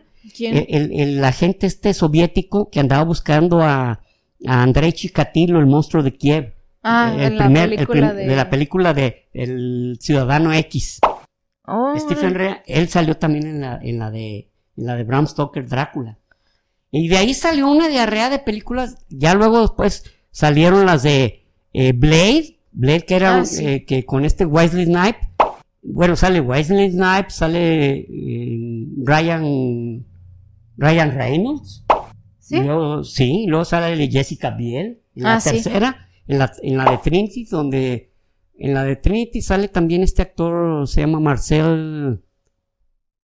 Bueno, eh, una- un individuo que salió en una serie, en una, en una serie que se llamaba eh, Break, eh, Prison Break, Prison Break. Ah, sí, sí, sí, sí. Eh, Ay, Jason Pur, Pur, Purcell, algo sí, bueno, sí, sí se apellida Purcell. Purcell, Purcell. El, el, el mamadillo, pues. Exactamente. Él, sal- él salió en la tercera esa de, de Blade. Blade se supone que Wesley Knapp era un vampiro, pero mataba vampiros porque él era como un híbrido. Entonces él se tenía que inyectar para poder andar en la mañana como una... Porque los demás, pues, en cuanto les daba el sol, pues se, se deshacían. ¿no? Moridos. Y luego salió la de Underground, Under- Underworld, Underworld, que, que sale esta, esta mujer, Kate Beckinsale, Beckinsale, Beckinsale. Kate Beckinsale, que, ta- que también ella era una vampiro y que luego luchan contra los hombres lobo. No, pero esas se llaman... Ah, no, no, se llama... Se llama... Inframundo. Inframundo. Ah, pues eso. Ah, pues sí. Underworld. Underworld. Underworld. Nunca había visto el título en inglés de esa película. Estaba chiquita, sí. Bueno, está, eras una pequeña. Por eso es la confusión. Jejetle. ¡Eh, je, je, je! Se llama inframundo. ¿Y cómo se dice en inglés? Mm, exacto. Es que más que mi hermano eres mi brother. Ah, brother, ¿no es una majadería? Muy bien. Bueno, ah, Sí, pues, Underworld. Salió, eh, o Inframundo, pues, que salió en tres películas también. Luego, la de Crepúsculo, ¿no? Que también fue un pegue bárbaro, o sea, Robert Pattinson y esta mujer, Eh, Kristen Kristen Stewart. Stewart. Kristen. Stewart. Luego, ah, y luego entrevista con el vampiro. Ah, gran película. de en esa salió en 1992. Mentira. En la de entrevista con el vampiro sale un repartazazo. Ujú. Sale Tom Cruise. Sale Brad, Brad Pitt, Pitt. Sale Antonio Banderas. sale Kristen Stephen Dunst. Rea. Kristen Dunst. Y luego, este, el, el Christian Slater, que es el que lo entrevista. Ah, sí. O sea, repartazo de primera. Y en esa también sale Stephen Rea. No, no salió en la de, en, en la de, la de Drácula, de Bram Stoker Drácula. no. Sale esta. Entonces, y en esa son novelas de Anne Rice que la, eh, sale la, ¿cómo se llama? La reina de los, de los condenados. Eh, Lestat el vampiro. Ah, sí. la Lestat. entrevista con el vampiro. Pues Lestat, Lestat es, este- es el es Tom Cruise. Ajá. Es el mero, el mero chido, como el bueno, vampiro No, original. precisamente no. El vampiro original es Antonio Banderas, pero no me acuerdo cómo se llama. Ah, sí, Antonio Banderas fue el que hizo a Lestat, Lestat fue el que hizo a Brad Pitt, y así, ¿no? Sucesivamente. Pero son novelas de esta mujer, de Anne Rice, que, que son novelas muy oscuras, por, por no decirlo de otra manera, ¿no? Sí. Y luego, pues estas de los vampiros light, ¿no? De, de Crepúsculo y luego Luna Nueva y Cuarto Creciente y no me Qué bizarro pasar de un empalador de, de como cien mil personas a... Ay, soy vampiro que brilla en el sol, mano. Chetos, pero bueno. Y luego, ¿qué otras, qué otras hubo así de vampiro? Así que. Pues están las de Van Helsing, no es sobre Van el Helsing, vampiro. Van Helsing, esa, esa de Van Helsing también, a mí me gustó. Sí, a mí también. No sé por qué no tuvo la continuidad, porque a mí me gusta. Y Van Helsing e- ese, ese personaje sal- sale en la de Bram Stoker, la de Drácula. Que en la de Van Helsing eh, eh, sale este actor. ¿cómo Hugh se- Jackman. Hugh Jackman, que actorazo, por cierto, y un tipazo aparte como persona. Sí, la neta. sí. Y tiene también un reparto, también sale Kate Beckinsale en Ujú. esa película, y luego sale, eh, ah, este Richard Foxrogue, eh, es el que sale de, Richard Foxrogue es el que sale como Drácula, que personalmente no me gustó, se me hacía como medio... Suave. no se me- eh, suavecito. Vas a ver, vas a ver, deja que te chupe la sangre para que veas que, ¿cómo te vas a asustar, güey? Te voy Sí. a hacer un vampiro igual que yo. La verdad, ah, sí, Sí, sí, estaba muy suavecito, no daba Sí, nada sí, de sí. miedo. No, no, no. Pero, pero ahorita ya se me, o sea, ya Ah, si no, viera no. ahorita la película, ya se, se me haría, se me hace muy icónico ya. O sea, no, no porque sea eh, como el Drácula que uno tiene en la mente totalmente Sí, así como muy terrorífico nomás de verlo. terrorífico o impactante mínimo, ¿no? Sí, pero, pero ya se me hace, ahorita yo creo con el paso del tiempo, ahorita ya se me hace icónico porque es muy único, o sea, no hay otro Drácula como él en ninguna otra película y siento, o sea, que a fin de cuentas sí, sí era malo, pues o sea, yo siento que sí lo, sí lo representó, nomás no daba físicamente miedo, Fíjese, a mí sí me eh, gustó. Eso, eso es lo que dice Rubí. Si, si era perverso como con su actuación, pero su físico no se, no, no concordaba con su perversidad, pues. Sí, no, o sea, la verdad estaba Ahora, muy bien arreglado. Van todo. Helsing sale en la de Bram Stoker, la de, en la, en la, en la- Original. en la original de Bram, y es el papel que hace Anthony Hopkins. Ujú, ah, sí, sí, sí. Y en esa de Van Helsing, que salió en el, ¿qué? En el 2010, 2014. ¿Sí? Ah, 2010, 2010. Do- no, Yo pensaría que 2000. es más vieja. es del 2004, porque en el Sí. 94, 94, este, Sí, 2004. sí, ¿verdad? Ujú. Sí, porque me acuerdo que fueron casi 10 años después de la de la de la de Bram Stoker.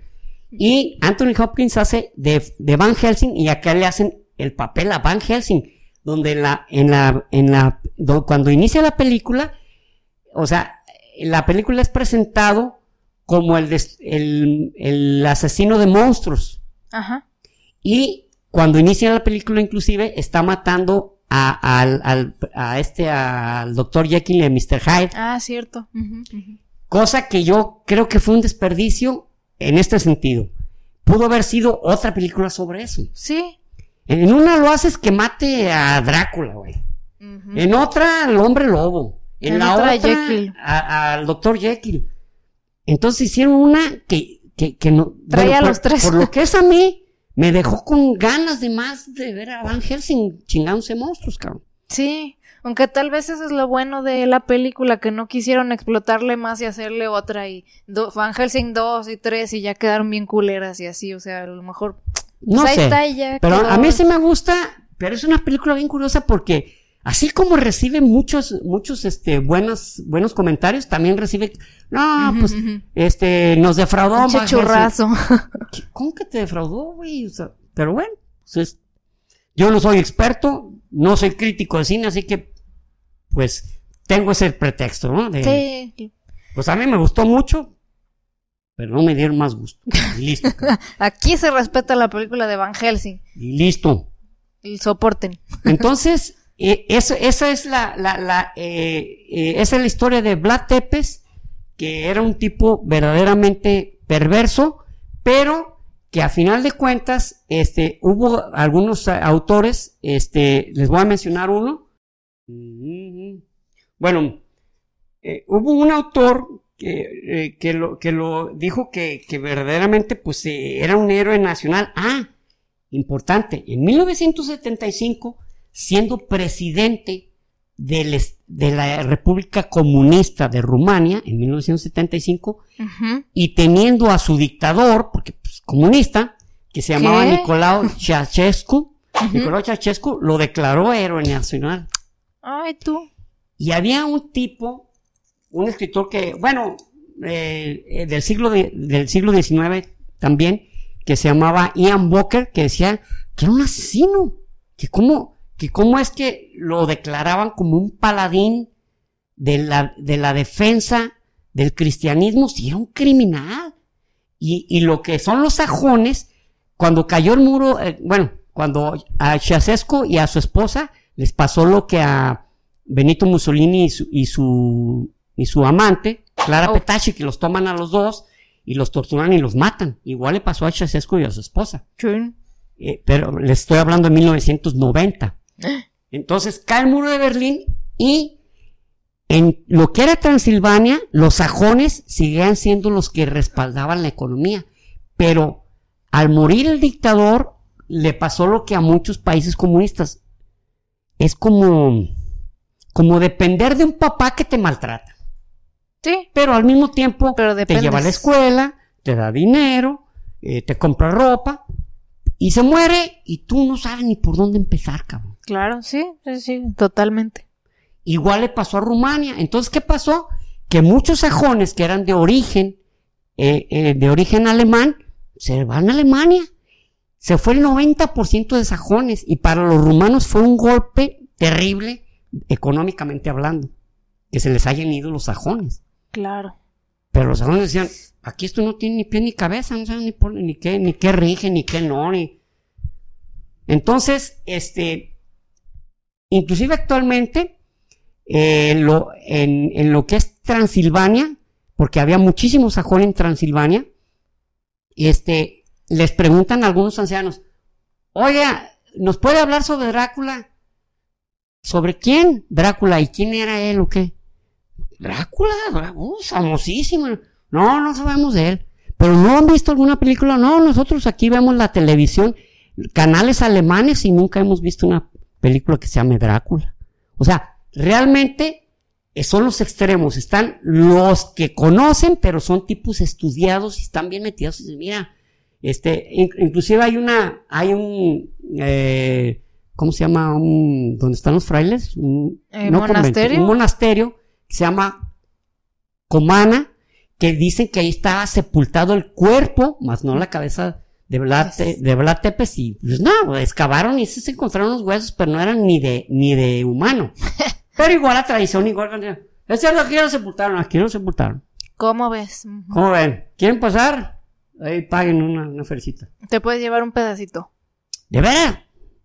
Sí, pero mira, no digas, yo te voy a echar a ti. Pero parece una costillita de cerdo una- recién chupada. Oye, oye, pero, pero parece una cosita de cabrito. Yo vengo de México, yo no trae cabritos. Ah, espérate, pues es que tú te estás llevando una costilla de cuando era niño, Blas Tepes. O sea, como cuando era adulto, pues eran unas costillotas, mijo, pues. No oh, tienes que te lleve la más- pues claro que no. Más falta. Uy, mejor ni entres. Es Gracias. cuando mudó sus costillas, esta es la que... de vuel- pon las costillas donde estaban, por favor, ¿sí? Gracias. Y que te vaya bien, no vuelvas. Mal agradecido. Pelados estos. Bueno, el caso es que, que este, en, en lo- los pocos sajones que quedaron en, en, en Transilvania, ellos siguen teniendo costumbres y viendo canales alemanes y, y la- los ancianos no, no saben sobre, lo, sobre los vampiros. En realidad no, no es así. Es más bien las nuevas generaciones o los que vivieron más al principio del siglo XX y en el siglo XIX Vaya. que tenían más conocimiento al respecto. O sea, algo que verdaderamente sorprende porque al- ha habido varios este, reporteros que dicen, no, ahorita me voy a Transilvania y me van a retacar de información y no, pues van y... No, güey, pues compra mejor, cómpranos unos dulces, güey, pues que venden aquí, pero no. Este Drácula, pues dile que venga. No, ¿cómo que venga? ¿Es un vampiro? ¿Un qué? ¿Qué es eso? ¿Qué? O sea, en realidad de veras, no, no hay mucha, una información así como, como supusiéramos que debía haberla. Uno esperando llegar y bienvenidos a la tierra de Drácula. Eh, eso sí hay en Transilvania, eh, en vez de eh, Valaquia, fíjense, tra- en Transilvania, eh, Ajá. son los que han, ¿cómo se dice? Explotado eso. Explotado eso, la imagen de Drácula, ¿no? El vampiro. Y, le- y por este camino hay muchos vampiros. Y porque, Mm. ah, porque en, en una zona, eh, en una zona de, de empalados, cuando mataron a los, a los 23 mil, medía 8 kilómetros de longitud, 8 kilómetros Seas empalados por dos lados. O sea, realmente lo que quería Vlad Tepes era infundir un terror así al sultán que sí lo logró, cabrón. O sea, le- lo desgastó emocionalmente que dijo, Ah, ¿saben qué? claro. Yo me regreso. Yo me regreso ya, Ando ya. tristoncillo. Vámonos, vámonos. No, no, no, no, cabrón, jamás había visto esto. Entonces, como les digo, este Ian Boker dice, no mames, era un criminal. Y para los sajones, los sajones durante siglos dijeron que era, que era un, eh, era un, era un loco, era un, eh, ¿cómo, cómo se le llama? Un, psic- un ¿Psicópata? psicópata, un enfermo, un enfermo este de, de, de, de sangre, un criminalazo, o sea, ellos nunca lo bajaron de ahí. Sin embargo, para, para moldavos, transilvanos y, y este, y balacos, o lo que es Rumania completa, con la excepción de Moldavia, porque Moldavia es una república independiente, hasta el mismo, como le digo, Chasescu dijo, hay que reconocerlo, esto es un héroe. ¿Bajo qué argumentos? de que defendió, defendió has- hasta lo que, lo, mm, Valaquia, que era parte de Rumania.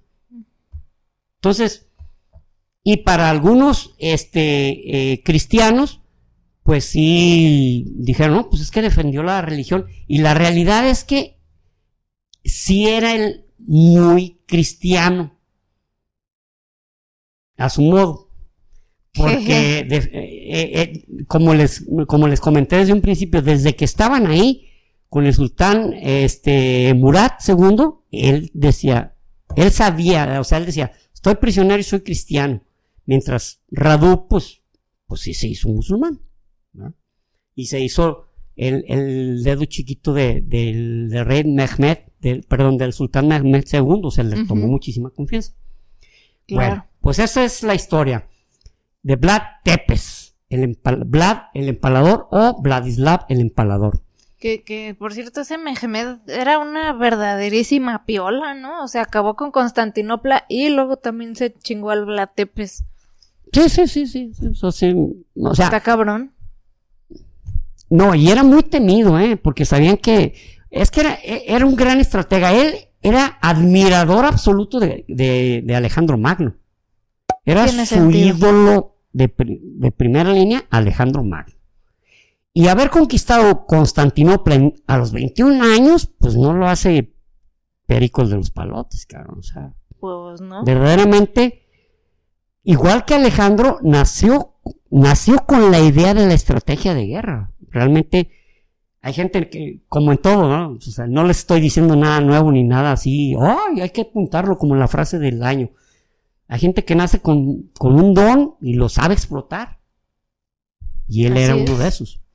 Bueno, el libro que yo recomiendo este que dice Las Cruzadas, que luego vamos a hablar sobre las cruzadas, pero hay un capítulo específico que se llama Influencia y resultado de las cruzadas, donde habla que precisamente la influencia de las cruzadas era su fracaso hizo que se crearan ciertos principados y reinos que sentían que no, que debían defenderse como se pudiera de los, de los musulmanes y que justificaban cualquier acción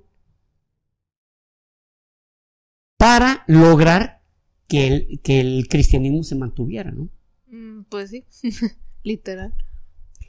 Y de ahí, mucha más información.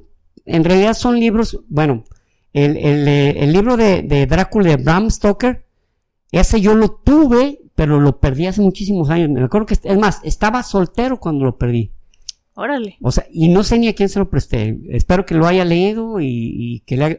Pero lo que les puedo decir es que Bram Stoker tenía una forma de escribir tan fluida y tan, o sea, tan entretenida. Realmente estás leyendo y no te estás espantando. O sea, tiene intención en un suspenso chingón, de ese, de ese, de ese que te mantiene ahí pegado.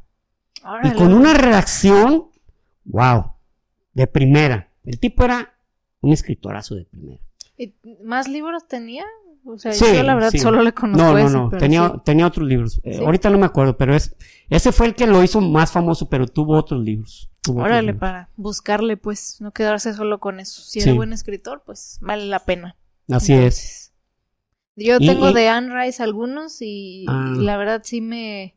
Anne Rice es buena escritora, ¿eh? Sí, solo me daban como para abajo ya desde el inicio. Ya era que ¿Sabes era como un mundo bien... Anne, Anne Rice, Anne Rice es, es la, ¿cómo llamarlo? Se puede decir la, la ídolo de, de, lo, de, lo, de los este, chavos estos, ¿cómo se llaman? Los... ¿Hemos? Hemos. En serio, en serio. Conozco algunos hemos, algunos de los que que conozco personalmente, un par de chavos. Un- bueno, uno, uno de ellos, este, es inclusive también arquitecto. Bueno, no, ta- no, yo soy ingeniero, pero él es arquitecto y es un tipo depresivo, le encanta Alan Rice. Y dice que tienen un club y pues una vez me mandó una foto de su club y, o sea, tipo hemos, caído, la cara de tristeza. Ahora le pensé que ya no existían.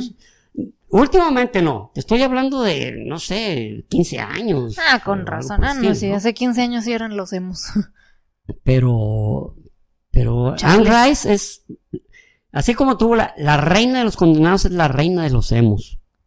Sí, sí, es, sí es altísimamente depresiva, ¿no? Sí, sí, la verdad ni- ninguno lo pude terminar. Era como, ay, me estoy metiendo en un mundo muy, ay, muy lúgubre, mano. Sí. O sea, qué Eh, la, padre, palabra, la palabra correcta es depresivo y lúgubre. Sí, y eso que sí me gustan las cosas dark, tú lo sabes. Sí. Pero no sé, esto no, no Ale, mira, conmigo. todos podemos tener un gusto, pero hay que ciertas cosas que son insoportables. Que dice, este, esta cosa, a pesar de que es un tema que me gusta, no lo soporto. Hasta aquí llegué y se acabó. Sí. Así es. En fin, como César me hizo la burla el otro día de que vio un meme que, que decía, yo cuando veo historias de asesinos seriales y descuartizados, y así bien normal. y, y- yo cuando veo una película de un perrito que se muere, pues sí, me dice, esto eres tú y yo así, literalmente. Rubí, yo desde, desde que Rubí era muy pequeña, eh, uno de nuestros temas que platicábamos mucho, este, es sobre asesinos seriales y. Sí. No, y no, no, no, eso nunca nos ha impulsado a, a provocar daño ni siquiera ah, no. algo, ¿no? Pero, pero es un tema que, que lo toleramos y nos gusta, más que todo por, por descifrar la, conducta, descifrar la mente de ese tipo, porque son tipos muy especiales, de hecho, muy inteligentes, con sus Bueno, excepciones, ¿no? Como Charles Manson, ¿no? Que ajá. primeramente no era asesino serial y segundo era bien pendejo. También Richard Ramírez también era un pendejo. Ah, Richard Ramírez. Yo no sé cómo lo... Literal deja pistas de evidentes en todas partes y aún así, pero bueno, Por acá voy. ya sé. Muchas gracias. Espero Bueno. que, que haya sido entretenido, que no se haya aburrido y que haya sido interesante. Y que haya, sobre todo, aportado la información suficiente para saber de dónde procede esto del vampirismo y quién era este individuo que, pues, que llegó a, eh, en Rumania es considerado un héroe, pero que al, al saber sobre su vida te das cuenta, pues, que realmente era un psicópata, que tenía autoridad. Un psicópata con autoridad. No, pa mames, la peor combinación. No, y, y estratega, porque sabía sobre guerra psicológica, o sea, También. Chales, pues a mí sí se me hizo muy interesante, espero que a ustedes también y de todos modos ya saben, ah, si recomiendan alguna otra serie, otra película que ustedes digan esto sobre Drácula está interesante, por ejemplo, aquí déjenosla porque pues siempre a veces uno no sabe ni qué ver y ya con recomendaciones ya se saca otras buenas ideas. hay, hay, eh, por ejemplo, un actor que, es, bueno, había un actor que se llamaba Bela Lugosi, que toda Ah, su sí. vida fue el, el clásico, el clásico Drácula. Sí, es cierto. Y luego un actor mexicano que se llama Germán Robles, se llamaba Germán Robles, que el tipo le quedaba, era un vampiro bien hecho y actuaba bien como vampiro. Películas mexicanas que a veces uno dice, ah, mexicana, no, véanlas sobre, eh, sobre el Drácula representado por Germán Robles y son, son buenas y el tipo hacía una excelente representación. Y sabes qué otra me acabo de acordar, una que Ajá. apenas salió, que, que es Nicolas Cage, es el vampiro. Pero Ah, esta no historia, eh, nomás, No, no, de hecho, ¿sabes qué? Hay una con Morgan Freeman. Morgan Freeman eh, sale ¿Neta? como un vampiro. sí, un- un ese también sí, ese también es Black, Black Dragon, que la Black Blácula. No, pero esta de Nicolas Cage está interesante porque el, en realidad el protagonista es como su sirviente, por así decirlo. El chavo es este Nicolas Hult. Es, es uno que sale en X-Men, de, de la bestia que es como azul. Así. Ese chavo es como su, te digo, su ayudante. Y la historia, la verdad está interesante, ya ves Nicolas. Cage. Tenía Tiene- rato que no veía a Nicolas Cage, ¿eh? Sí, y últimamente ha sacado dos que la Ah, neta sí. están chidas. Pe- Pero esta es justamente, Nicolas Cage es Drácula y es la historia de cómo se ha, este, a, lo lado, a lo largo de los años, se mete en pedos y, y, pues le pasa algo, ¿no? Que casi, que queda físicamente casi destruido y este chavo le tiene que llevar gente para que se la Se vaya, recupere, por así se vaya comiendo, ajá, pero a este Oh. chavo le empieza a llegar el remordimiento ya en tiempos actuales Ajá. le llega el remordimiento y es como empieza a ir hasta terapia y le dicen, no, o sea, no dice bien quién es, pero, ay, no, es que te tiene- tienes un amo muy celoso, tienes que hacer tu propia vida y, o sea, está entre comedia y, y como terror, Ah. no terror, perdón, así como sangre tipo Tarantino. Órale. Pero sí está interesante, Mm. chéquensela. Oh, Les pongo aquí el, Me da gusto porque ya, pues re- realmente. No, pues hablando precisamente de la entrevista con el vampiro, Ajá. últimamente Christian Slater, ya no lo he visto que actúe. No, ¿Qué? pues ¿No, no. chamba? Ah, sí, Cristian, mira, eh, se va a hacer una película sobre unas viejitas que, que son bien asesinas, pero eh, vente la siguiente semana o me llamas. Pero no tengo tu número telefónico. Ah, es el teléfono, ¿cuál es? Es 62. Sale, O adiós. sea, no sé desde cuántos años tengo yo que no lo he visto. Y a mí hace Chale. buen actor. Ah, pues eh, sí, se las recomiendo esa y la otra de Nicolas Cage que no tiene que ver con Drácula, pero ya estamos en, en el tema de él, eh, que se llama El insoportable peso del talento o algo así. Ah, bueno, sí, y, y es Nicolas Cage sale de Nicolas Cage, o sea, en la película él es Nicolas Cage Ah, y que un chavo un millonario excéntrico, como él ya empieza a decaer en el mundo de la actuación y, Mm. y está muy endeudado, un excéntrico español lo contrata para que vaya a pasar un fin de semana spoiler, con él. Escuchen el spoiler. No, eso es en el tráiler, eso ¿Sí? desde el inicio ah, sale. sí, órale. Y- pero está muy cura, o sea, es una película muy, muy excéntrica, muy divertida, o sea, es, y, y él mismo haciéndole a la mamada sobre él mismo, o sea, está muy, muy cura. Ah, Hay, hay una película que se, que se llama ¿Cómo? Dentro dentro de la mente de John No, eh, que si quiere, ¿Quieres conocer? ¿Quieres conoces conocer? a... Ay, Mm. este otro actor, pues sí. John dices. Ajá, ajá. Conoce a John Malkovich O- sí, y, y le interpreta a John Malkovich. sí, exactamente. Sí, pero este también. Y el, el otro actor que sale es Pedro Pascal, uno que, que ahorita en la serie de Mandalorian, él es el Mandalorian y salió en Es Game es of el Thrones. Ahorita, Pedro Pascal yo creo que es de los actores tops de ahorita de nuestra época. Pero bueno, después de ese No paramos. paréntesis, ah, está bien, no siempre hablamos así de peliculillas y eso. Pero bueno, siguen los saludos.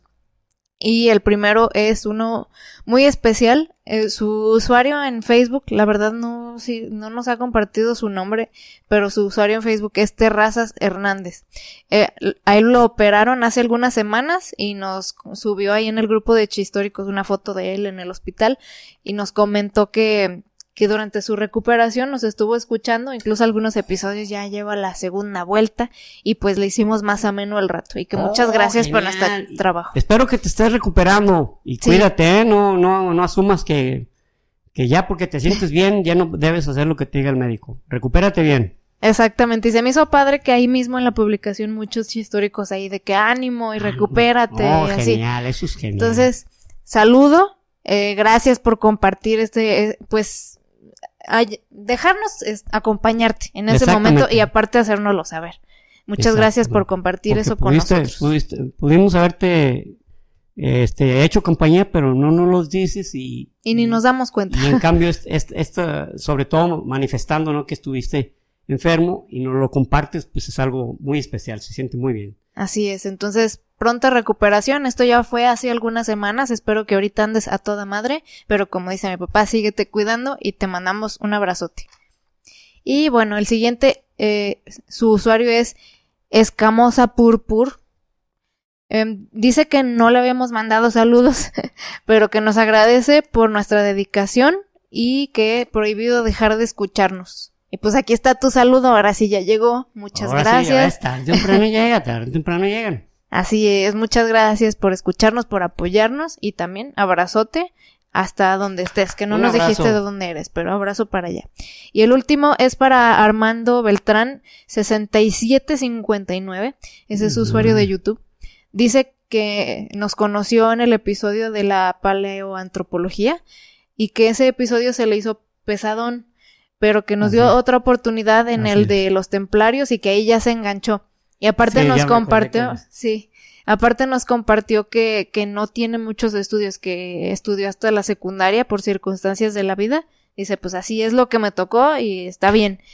Y aparte nunca, que nunca le había gustado mucho leer porque no se lo inculcaron, pero que está intentando retomar eh, Tomar- y tomar aprender esa- de diferentes maneras. Exacto.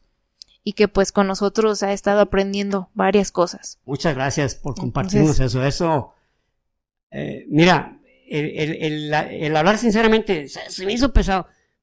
Pues Sí, efectivamente, vale. si pudiste llegar hasta secundaria, hay, y, hay una serie de términos que, que por el tema y por mi, digamos, mi, mi deficiente a veces capacidad para transmitir algunas cosas, pues sí lo hago más denso. Pero pues nos diste la oportunidad, como dices tú. Sí, qué y bueno. qué bueno, qué bueno que te gustó y que nos sigues viendo. Nosotros Sí, te que- deseamos lo mejor y admiramos que... Tus ganas que- de aprender. Tus ganas de aprender. Admiramos que, que digas, hasta aquí llegan mis estudios, pero mis conocimientos hasta el infinito y más allá, como dice el, como dice El voz. Buzz Lightyear. Así es. De hecho, nos dejó una frase al final. Soy de sus seguidores con menos estudios, pero con más ganas de aprender. Así nos dice. Entonces, Fabuloso, genial. eso es lo que importa. Y la neta, un, un gran reconocimiento para ti por nunca perder el espíritu de querer seguir aprendiendo. Ya de, un, de- sea de una manera u otra, ¿eh? No tenemos por qué flagelarnos de que, ay, es que casi no leo. No hay solo una manera de aprender. Es Con correcto. aprender, eso es lo que importa. ¿Sale? Hay que aprender, exactamente. Hay- y como dice Rubí, hay muchos métodos, ¿no? Este, hay gente que es más visual, más auditiva, hay gente Sí. que, este, mm, hay Con- gente que necesita estar viendo caricaturas. como Conseguir sea, moviendo el cerebro, mano. Es lo es, importante. hay que poner a circular, hay que, que se mueva la ardilla del cerebro, que agarre condición. Así mero. Entonces, pues, gracias por llegar hasta acá. Eh, emoji, ¿qué, qué emoji nos van a dejar? Ah, pues un murcielaguito. Eso, mero, sí. Estaba pensando en un ataúd, también hay uno de ataúd, pero está ¿Ah, más sí? padre el murciélago, menos negativo. Bueno, de, de ataúd, ya que hablemos sobre algún otro personaje así, un tanto dantesco. Me late. Muy bien, entonces nos dejan aquí su murcielaguito, los queremos. Eh, suscríbanse, compartan, déjenos sus comentarios aquí para ayudarnos y para poder seguirlos leyendo. Los queremos mucho y nos escuchamos el próximo episodio. Hasta pronto. Bye. Y recuerden, Prohibido dejar de aprender.